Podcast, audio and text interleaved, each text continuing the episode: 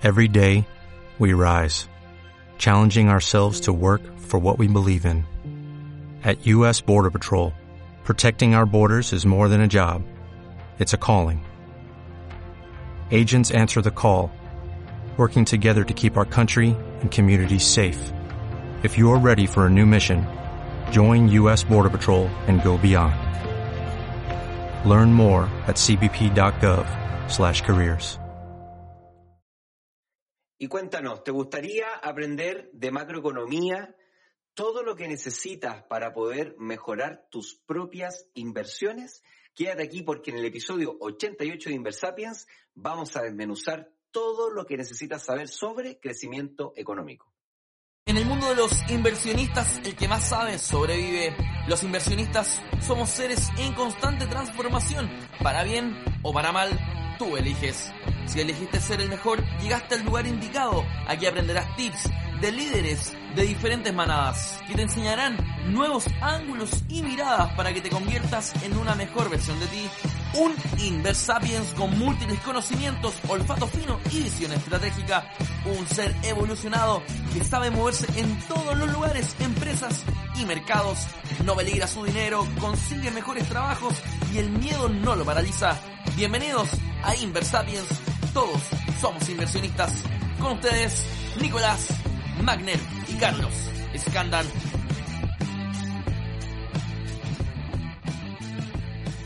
Hola amigos de Inversapiens, ¿cómo están? Bienvenidos al capítulo 88 ya de Inversapiens, muy cercano a los 100. Conmigo cuando empezamos dijimos, piensa cómo será cuando lleguemos a los 100 capítulos, ya los vemos a la vuelta de la esquina. Eh, antes de partir, las novedades como siempre, recuerda ingresar a www.inversapiens.com. Si dejas tu correo, a cambio recibirás un curso de planificación financiera, de libertad financiera, donde te enseñamos los primeros pasos para ordenar tus finanzas personales, entendiendo que la libertad financiera no es una carrera, si- sino que es una maratón de largo plazo, donde cada paso es súper importante. Eh, también recuerden ir al Instagram si no la dan y me reta. Eh, y en el link de Instagram, en inversapiens.com, eh, pueden encontrar el link para tele, para el, el grupo de Telegram, donde ya casi somos mil personas. Así que bueno, antes de saludar a Nico, hablar un poco del capítulo de hoy, que para mí es muy importante porque la macroeconomía, para mí, eh, desde el punto de vista del inversionista, es muy importante. Un, inver- un buen inversionista debería ser un, un- un buen entendedor de economía. Y ya teníamos un capítulo de empleo o desempleo, teníamos un capítulo de inflación y faltaba un capítulo de crecimiento económico o PIB. Eh, por eso para mí este capítulo es muy importante. Así que bueno, Nico, ¿cómo estamos? Muy bien, acá estamos contentos porque estamos en el episodio 88. Invitar a todos a que se vayan a la página www.inversapiens.com y ahí hay un curso para que puedas eh, comenzar a ordenar tus finanzas y desde ese orden eh, comenzar también a tomar decisiones de inversión y manejar tu propio dinero. Así que nada más que eh, dar ese anuncio y vamos directo al contenido de hoy día. Eh, Sí. queremos hoy día queremos hablar de un tema que, que es, es entretenido. Primero porque eh, probablemente la variable crecimiento es una de las variables más seguidas, más mediáticas de la, de la macroeconomía. Es muy seguida por los economistas, por los inversionistas, por los gobiernos y por los eh, políticos. Eh, y también, obviamente, eh, es una de las variables más cuestionadas, ¿ya? Y es porque efectivamente es una variable que agrega mucho valor, mucha inteligencia, pero también deja mucha información afuera.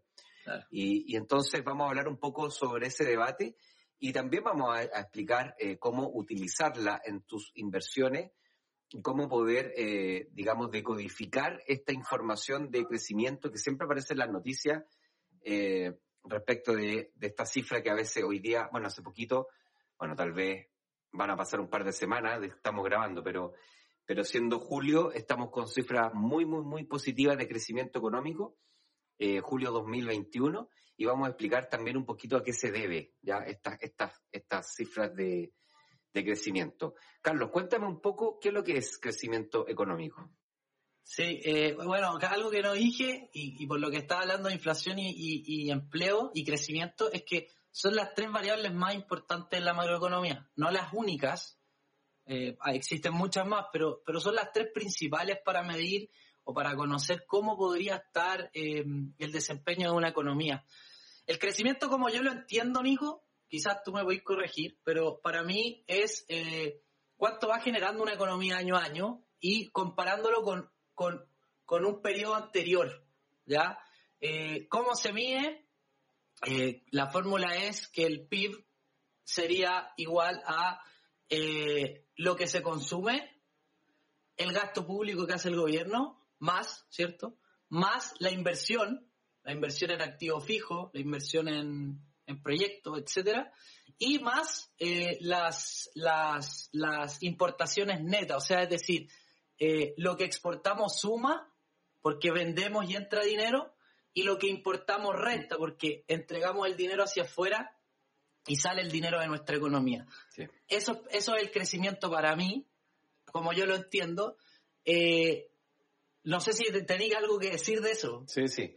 Sí, eh, hay dos formas de medir eh, crecimiento. Una que tiene que ver con eh, esta que dices tú, que es un ¿Ya? enfoque más como de gasto, ¿Ya? y hay un enfoque de producto. ¿ya? Entonces, el enfoque de gasto es sumar todo lo que se consume dentro del territorio nacional, más todo lo que se invierte dentro del territorio nacional, y aquí el consumo y la inversión independiente de quién lo haga. ¿ya? O sea, por eso los extranjeros que vienen de visita a Chile o los inversionistas extranjeros suman a Ya. este crecimiento. Después, hay que considerar todo lo que gasta el gobierno eh, en el país y después viene la balanza, que es la resta entre todo lo que exporta el país menos todo lo que importa el país. Entonces, eh, eso se suma y es el Producto Interno Bruto. Y ese Producto Interno Bruto se eh, compara con el Producto Interno Bruto del año anterior.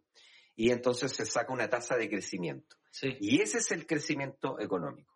Sí, eh, Nico, sorry que te interrumpa, pero es importante también decir que se mide en, en- en- se mide en efectos de, de- del aumento en la, en la cantidad de bienes y servicios vendidos, no en el aumento de precio. Eh, eh, creo que eso también, si no me equivoco, es así, ¿cierto? Sí, o sea, lo que, lo que se hace ahí es que se, se lleva a, a moneda. ¿ah? Entonces, un enfoque, el enfoque de gasto es dinero. El enfoque de producto es con la matriz de producto, insumo producto. Y ahí lo que se mide es cuánto produce una empresa ubicada en el territorio nacional. Entonces, ese, ahí se suma la producción, se le resta obviamente, por ejemplo, para sumar la producción de una empresa que vende insumos, ¿Ya? con una empresa que le compró el insumo para producir otra cosa, por eso se llama matriz de insumo-producto, eh, se, hace, se hace ahí una, un cálculo para que quede entre las dos, se genere un gran producto final, ¿ya? Y ese Ya. producto se, se categoriza por sectores de la economía, ahí está la minería, sector retail, eh, eh, construcción, etcétera, servicios. Entonces se suma toda esa producción y ese es el Producto Interno Bruto. ¿ya? Y ese se compara con el Producto Interno Bruto del año pasado y ahí es el crecimiento. Ambos dan lo mismo, tienen que dar lo mismo, obviamente. Eh, entonces, de esa forma, las economías pueden medir si es que eh, son más grandes eh, eh, respecto al periodo anterior. Entonces, crecimiento tiene mucho que ver con tamaño y no con desarrollo. Y ese es uno de los eh, grandes como eh, debates que hay entre los macroeconomistas, porque si bien es cierto, el tamaño, eh, no, no necesariamente un mayor tamaño garantiza un mayor desarrollo. Ya. Entonces ahí hay un debate, porque dicen, bueno, si quisiéramos desarrollarnos, ¿cuál debiese ser, cuál, cuál es, qué debiese incorporar el Producto Interno Bruto? Entonces, Ya. por ejemplo, hay algunas economías que están incorporando eh, la, la calidad de vida de las personas. Otras, por ejemplo, están incorporando eh, los, eh, las pérdidas medioambientales o las ganancias medioambientales. Entiendo. Ot- Otros están incorporando, por ejemplo, el efecto de la, de la desigualdad dentro de la economía. Entonces, muchos dicen, mira, está, está perfecto eh, solamente enfocarnos en ser más grandes que el año anterior. Pero si solamente nos eh, llega un minuto en que el tamaño, llega un minuto en que la economía de cierto tamaño hacia arriba no garantiza desarrollo. Tamaño no es igual a desarrollo. De cierto tamaño hacia abajo, por ejemplo, los países subdesarrollados, efectivamente un mayor tamaño es más calidad, como lo que pasó con Chile, por ejemplo, en la década de los 90 o a principios del 2000. Pero de cierto tamaño hacia arriba, o sea, cuando estamos, nosotros somos una economía emergente en desarrollo, eso quiere decir que estamos cerca de llegar al nivel de desarrollo. Entonces, en ese nivel intermedio y en, el nivel de desarrollo, más tamaño no necesariamente involucra más desarrollo. Entiendo. Entonces, eh, ese es el debate que hay porque hay algunos que dicen, bueno, por ejemplo, los países europeos están mucho más preocupados de eh, atender eh, los impactos ambientales que pueda estar generando la economía y eso se agrega dentro de la matriz de producto y eso hace entonces que la producción eh, no necesariamente sea demasiado más grande que el año anterior, pero sí involucra más desarrollo. Ya. igual, sí. igual como que me, entran miles de dudas porque finalmente mm, una economía que se desarrolla se supone que tiene más dinero y si tiene más dinero eh, puede lograr a llegar a ser una, una sociedad eh, que, desarrolle todos los lados de la balanza, o sea, a, los que les va mejor y a los que no les va mejor. Cuando no hay dinero, o sea, es difícil que se pueda desarrollar. E, eso es primer, primera cosa. Eh, y lo segundo que dijiste, que me parece súper importante, es que efectivamente, o sea, no podemos comparar a, Chile con Brasil, por ejemplo, porque Brasil tiene a muchas más personas en, su economía y por lo tanto su Producto Interno Bruto es mucho mayor.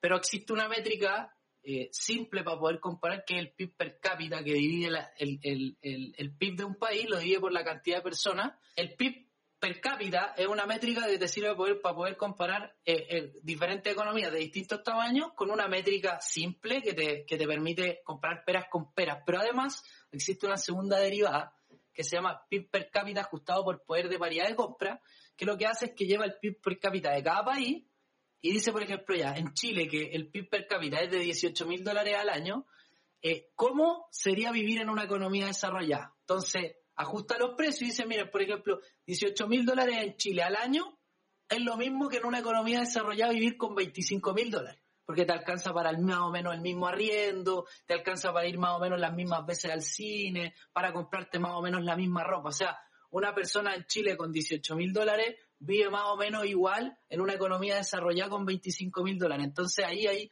otra métrica que es un poquito más sofisticada que permite comparar eh, de una manera equitativa diferentes economías. Entonces, eso, Nico, dale. Sí, sí.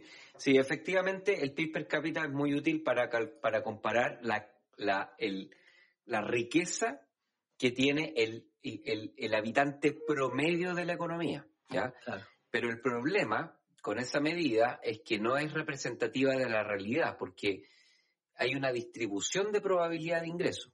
Entonces, por ejemplo, hoy día el poder, el poder, el PIB per cápita, perdón, de Chile eh, es más, es el más alto de Latinoamérica, es como 15 mil dólares al año. Eh, entonces, claro, es interesante porque es la economía que tiene, en tiene el promedio más alto. Pero si uno por después, persona. por persona, pero si uno después 15 mil dólares, ¿cuánto es en pesos chilenos? Como 12 millones. 12 millones, o sea, estamos hablando de que las personas acá en Chile eh, ganamos un millón de pesos al mes. Claro, en promedio. En promedio. Entonces ahí efectivamente estamos hoy día discutiendo si es que el salario mínimo debiese llegar o superar los 500 mil pesos. Claro. Y entonces, si te fijáis, en el fondo, solamente una pequeña proporción de la población eh, supera el millón de pesos de ingreso. Claro. Y eso no necesariamente representa desarrollo económico sí representa crecimiento. Ahora, no hay que ser injustos porque de cierto nivel hacia abajo, efectivamente, por ejemplo, esto es lo mismo que un hogar o una persona. Si una persona, por ejemplo, tiene 300 mil pesos, el hecho de que el próximo año sea capaz de generar 400 mil pesos mensuales, esos 100 mil pesos le generan un, gran avance en cuanto a calidad de vida y desarrollo. Sin embargo, una persona que está ganando eh, 3 millones de pesos mensuales y aumenta a 3 millones 300, eh, no es exactamente el mismo impacto en, calidad de vida. O sea, ser más grande no lo va a hacer más desarrollado. Ya. Y ese concepto se conoce como efecto monotónico, es decir, eh, la, el, el, impacto de más dinero no es lo mismo eh, en todos los niveles de tamaño. Perfecto, perfecto. Ya, y eso es lo que estaba tratando de explicar. Entonces, las economías más grandes, las que están sobre los 25, 30 mil dólares, que es cuando estamos hablando de economías desarrolladas, eh, nosotros estamos en 15 mil dólares, estuvimos en algún minuto cercano a los, a los 17 mil, eh, ahora tuvimos un decrecimiento que estamos recuperando este año, producto de la pandemia. Eh, efectivamente, esas, esas, esos países comienzan entonces a liberar discusiones del tipo, bueno, ok, hemos, hemos crecido y ahora tenemos que empezar a pensar cómo desarrollarnos. Y son un poco los debates que estamos viviendo también hoy día en el Chile de hoy, que tiene que ver con empezar a ver, a pensar, a reflexionar si es que las políticas pro crecimiento económico son suficientemente buenas para asegurar el pro desarrollo del bienestar de la sociedad. Así que no hay que tenerle tanto miedo tampoco al debate, porque es un debate que vive en todas las sociedades que llegan a cierto nivel de desarrollo. Eh, así que por ahí el a veces hay un excesivo temor político, producto de los cambios, ¿ya? Pero, pero son, eh, digamos, son dolores de crecimiento. En algún minuto esta, esta economía tenía que llegar a ese tipo de, de discusión. Ahora, veamos un poquito qué es lo que pasa a nivel de, de inversiones, ¿ya? O sea, ¿y esto qué? ¿Y a mí qué? ¿Qué me importa eh, el crecimiento de un país o de otro? Digo, perdón, antes de, antes de pasar al lado del inversionista, importante decir que el PIB se mide de manera trimestral, por lo tanto, los inversionistas o, las personas que están, que, que, miran estos datos, en general no esperan tres meses para saber cómo viene, sino que existen indicadores que te permiten eh, más o menos entender cómo se viene. Acá en Chile, por ejemplo, está el IMASEC, que tiene una correlación súper, súper importante con respecto al PIB. Entonces, si tenéis dos meses malos de IMASEC, es muy probable que el PIB venga malo y viceversa, ¿ya? Ahora sí, Nico, dale con el... Dale con el... Sí, sí. Ahí, bueno, ahí hay que... Hay, hay, dos, hay tres cosas que son importantes. Primero, eh, la verdad es que el PIB se mide en forma anual y se estima en forma trimestral. Ah, bueno, bueno. ¿Ya? Eh, eso es lo primero, porque son muchas cuentas que hay que calcular. De hecho, el PIB se va cerrando con un delay. Por ejemplo, recién estamos conociendo el PIB real del 2019. Claro. Eh, pero lo que sí se hace es que se, va, se, van haciendo, eh, se van haciendo como estimaciones y cuadraturas con algún margen de error que es, que es digamos, desechable, no es, no es un gran problema. Lo otro importante es que los economistas y los inversionistas hacen expectativas de crecimiento. Y eso sí es relevante porque lo que van haciendo los macroeconomistas es que van mirando la situación que está viviendo el país y en base a la información que tienen en ese minuto hacen estimaciones de cuánto debería ser el crecimiento durante este año. Entonces, cuando el INE publica esta información, entonces ahí tenemos siempre el diferencial entre lo esperado y lo real. Claro. Si lo esperado está sobre lo real, eh, esas son malas noticias para las inversiones, probablemente los precios van a bajar, porque significa que se tomaron decisiones de inversión pensando en que estábamos en una economía que tenía más crecimiento. Claro. Si es que las expectativas quedan por bajo lo real, los precios van a tender a subir ese día porque significa que se estaban tomando decisiones de inversión pensando en que la economía eh, era más pequeña de lo que realmente era. Entonces, ese es el primer efecto de lo que ocurre con eh, este tema de la, de, la, de, la, de la información y de las expectativas. Cada vez que cada vez que se cumplen las expectativas o no se cumplen las expectativas, hay, hay, choques, hay choques que están eh, directamente relacionados con, eh, con el precio de tu inversión. Entonces hay que estar, hay que estar pendientes de los días que hay noticias respecto al crecimiento. Se pueden ir al INE, bueno, todas las economías tienen calendarios de publicación de, variables macroeconómicas y acá en Chile el INE eh, lo publica y ahí hay que estar atento a esos días porque probablemente vamos a tener movimientos en los mercados dependiendo si hay expectativas que están por sobre o por bajo el valor real que se publica.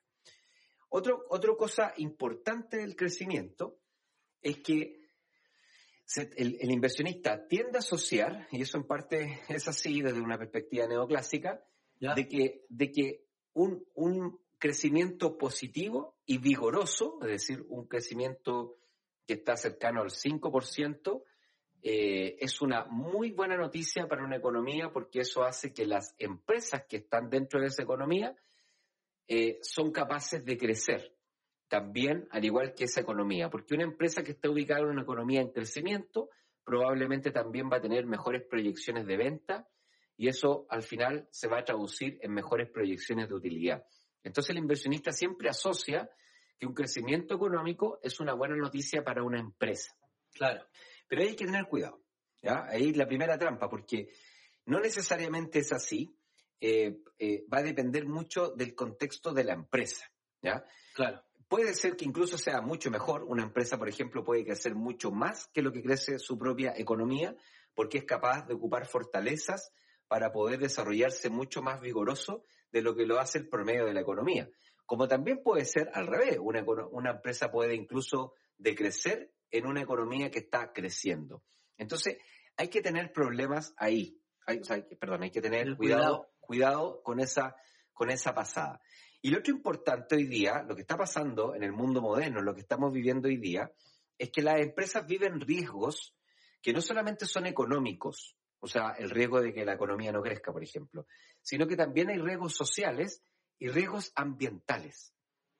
De hecho, hoy día las empresas cada vez hoy día las empresas importantes fuera están todas clasificadas con un indicador que se llama el ESG, Environmental Social Governance, que es qué, qué tan capaces son para poder enfrentar riesgos ambientales, el ESG, Environmental, sociales, social, y de gobierno corporativo y económicos, el governance, ¿ya?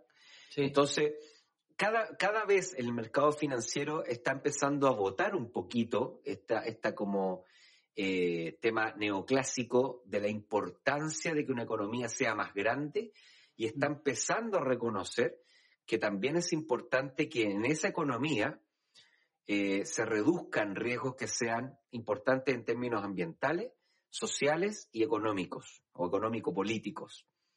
Entonces, efectivamente, estas discusiones que hay respecto del si tamaño involucra desarrollo, cada vez son más importantes, no solamente en un contexto personal o social, político, sino que también a contexto de inversiones.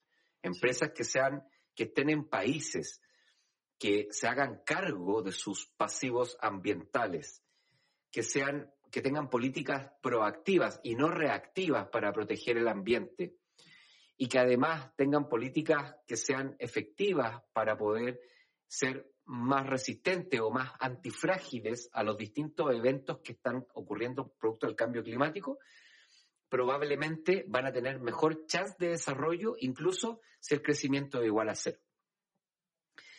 El, tema ambiental es un tema importante y, por ejemplo, hoy día la agricultura de la cuarta región está siendo fuertemente cuestionada, por ejemplo, por la sequía y probablemente muchos inversionistas, claro, ese no es un sector que está abierto a la bolsa, pero muchos inversionistas que tienen private equity, o sea, que tienen su dinero invertido en empresas reales que no están, que son privadas, que no están abiertas en la bolsa, hoy día están eh, asumiendo un riesgo gigantesco. Y, el polo de desarrollo de sectores eh, de la cuarta región, cuarta, quinta región, ¿cierto?, que están viviendo esta sequía esta sequía eh, histórica, que ya lleva más de siete años, están empezando a tener fuertes problemas de desarrollo y probablemente, eh, si es que no se soluciona, si es que la tecnología no se hace cargo y la política no se hace cargo de regular este ecosistema, probablemente la economía en ese sector se va a deprimir fuertemente.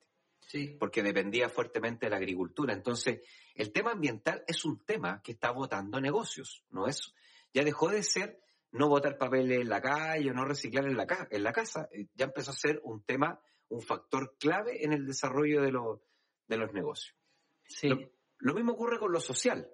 Lo mismo ocurre con lo social. Si no somos capaces de, eh, de discutir y de ponernos de acuerdo para poder garantizar ciertas calidades de vida mínimas en una sociedad que crece, eh, entonces no es tan claro que más crecimiento es mejor si es que no viene acompañado con desarrollo, y ese desarrollo es desde lo social. Eh, y aquí hay cosas, hay, hay cosas que son, digamos, hoy día 2021 para una economía como Chile, que está en 15 mil dólares per cápita, eh, son, hay, deudas, ya que hay que, que hay que subsanar el tema de sistema de salud, sistema de educación, vivienda, eh, previsión, son temas que son base de, discusión y hoy día no están garantizadas. Claro. Eh, hay un muy buen sector privado que, le da muy buen servicio a los que pueden, pero hay un sector público que está deprimido, en parte porque eh, todo el sector privado, todo el, toda la persona, digamos, la persona de, ingresos superiores al promedio del PIB per cápita decide eh, solucionar su problema en el sector privado. Entonces se lleva los recursos al sector privado para poder, eh, eh, digamos, resolverlo en el sector privado, lo que hace un ecosistema de desarrollo, haciendo que el sector público obviamente no cuente con ese ecosistema y con esos recursos. Entonces, por ahí también hay, hay un debate que, que es importante que hay que, que, hay que, que hay que tomar, pues si no tomamos, ya vimos en el, en el 18, 19 de octubre, 18. eso, 18 de octubre del 2019 ya vimos cómo los problemas sociales también pueden poner en jaque a una economía. Sí. Nico, ahí yo creo que es importante lo que dice Nico en cuanto como a, aprender la alarma, aprender la ampolleta, decir ya, mira, el crecimiento ha sido una medida macroeconómica que ha funcionado por mucho tiempo, ha entregado información relevante, pero no puede ser en ningún caso la única porque, porque como sabemos, los promedios, los promedios dejan fuera, dejan fuera cosas relevantes. Entonces, es súper importante acompañarlo para esta nueva época y para el futuro con nuevas métricas que permitan medir cosas como la, desigualdad, como, como los factores de, de, ESG en la empresa o en la economía. Entonces, es súper es súper importante la, alarma que prende el Nico en ese sentido, que, que seamos conscientes de que de que no porque solamente tengamos un buen crecimiento somos una, una súper buena economía, tenemos que, tenemos que velar por, por, por una sociedad que, que, vaya creciendo y que, y que todas sus partes también crezcan, que, que se vayan desarrollando. Sí, se llama economía del bienestar.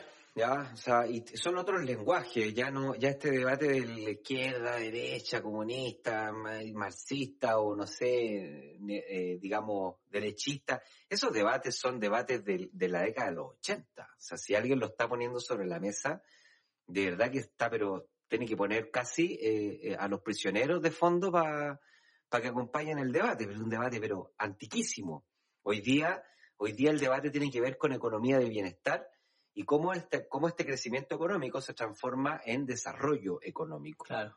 Y muchas veces necesitamos, en vez de mostrar, por ejemplo, eh, mayor producción en cierto sector, tal vez ese sector pueda mostrar el mismo producto del año anterior, pero con menores usos ambientales o con, o con mejor condición social o con mejor condición de gobierno corporativo. Sí. Y el sector financiero externo no se está mirando. O sea, eh, además de, además de todo lo que hemos estado hablando, no es que esto sea una, oye, que, idílico, eh, este Nico presidente, claro, Nico presidente. Qué idílico, este, Inversapien se puso a soñar. No, no, no. Hoy día los inversionistas extranjeros no ponen su dinero en economías que no sean capaces de hacerse cargo de estas cosas, porque estos riesgos votan los negocios. Claro y están viendo cómo votan los negocios. Entonces, es un, es un debate social, económico, eh, que si no logramos resolver, entonces también vamos a tener problemas por el lado de las, de las inversiones. ¿Ya? Oye, sí. No, que, que yo quería, eh, quería volver al tema del, al, lado del inversionista, ¿verdad? Porque, porque igual, dado, o sea, está, bueno el debate, eh, pero además igual el, el, el crecimiento tiene mucha relación con, con que a un inversionista le vaya bien, pues y al final como que se, se, se, se cumple esta, esta especie de profecía autocumplida, de decir, mira, las expectativas de este país son buenas en cuanto a crecimiento, mantiene una inflación controlada, tiene un banco central autónomo eh, y mantiene un desempleo, un desempleo normal o, muy bueno, que podría ser, no sé, pues, un 4, un 5%. Eh, si esas condiciones se cumplen y no solamente como producto de una de un rebote como lo que estamos viendo hoy en Chile, sino que se cumplen de manera de manera consistente en el tiempo, eh, esa economía tiende a ser bien vista por los inversionistas, por lo tanto empieza a tener mayor inversión extranjera y nacional, existen nuevos proyectos, por lo tanto eh, hay más empleo, los empleos como, como hay más proyectos y hay más dinero, se pagan mejor. Eh, y, y, como la gente está ganando un poquito más, empieza a gastar más también, entonces a las empresas, le empieza, las, empresas, las empresas también empiezan a crecer y por lo tanto las acciones de las empresas que cotizan en bolsa en promedio tienden a crecer. Es importante lo que dijiste tú, Nico, porque claro, puede, puede una economía irle bien, y a empresas, algunas empresas les puede ir mal o bien, pero en promedio, o sea, nosotros que, fomentamos harto la inversión en ETF de replicar índices, en promedio una economía que tiene un buen crecimiento sostenible, un nivel de empleo bueno, la inflación bien controlada, un nivel aceptable, debería hacer que sus su empresas, sobre todo las que cotizan en bolsa, crezcan en promedio. Sí, sí. Sí, mira, yo te diría que el crecimiento económico, como lo estamos conversando hoy día, y desarrollo económico y estabilidad económica, que son factores que están relacionados, son, son, son, son factores muy, muy importantes para el, para el crecimiento de largo plazo de tus inversiones. O sea, no estamos hablando de, de la, del, del, digamos, de la volatilidad de tu activo, del precio de tu activo, sea ETF, sea una empresa, una acción de una, de una empresa o un bono, sino que estamos hablando de, eh, estamos hablando de valor de largo plazo. Entonces, cuando nosotros estamos invirtiendo en una economía que tiene buenos indicadores de crecimiento, desarrollo y estabilidad económica, eh, entonces estamos, deberíamos en promedio tener un premium, un, equity premium que se llama, que es como un premio por invertir en la bolsa de ese país positivo. Entonces, eso no significa que en algunos momentos, por ejemplo en Estados Unidos, en algunas fracciones de año, el, equity premium, el premio por invertir en la bolsa, incluso se vuelve negativo. O sea, eh, la tasa de renta fija está por sobre la tasa de renta variable del mercado.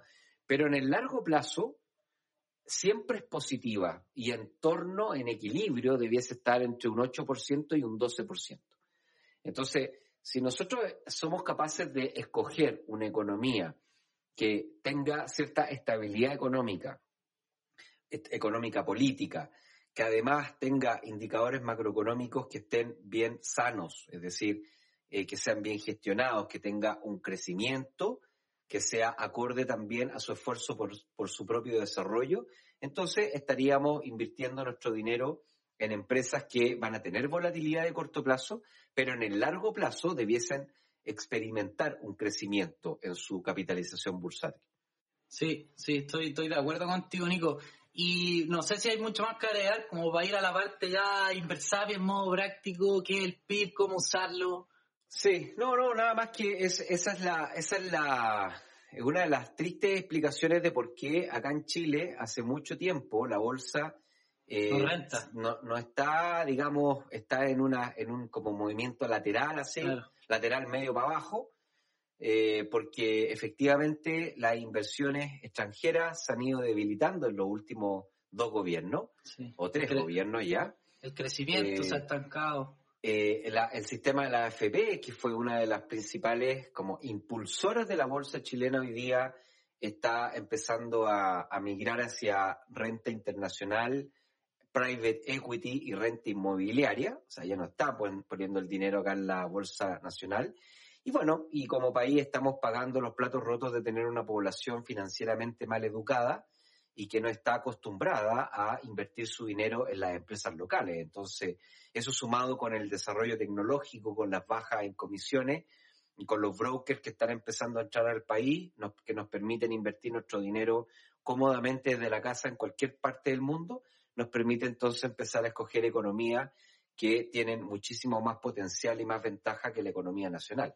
Entonces, es un debate que no nos estamos haciendo cargo, que no está todavía en la agenda pública, lamentablemente, y que como sociedad tenemos que rápidamente agarrar, porque si no, nos vamos a quedar sin bolsa. Eh, no vamos a quedar sin bolsa en el medio y largo plazo. Profe, ese, comentario estuvo para pa aplauso.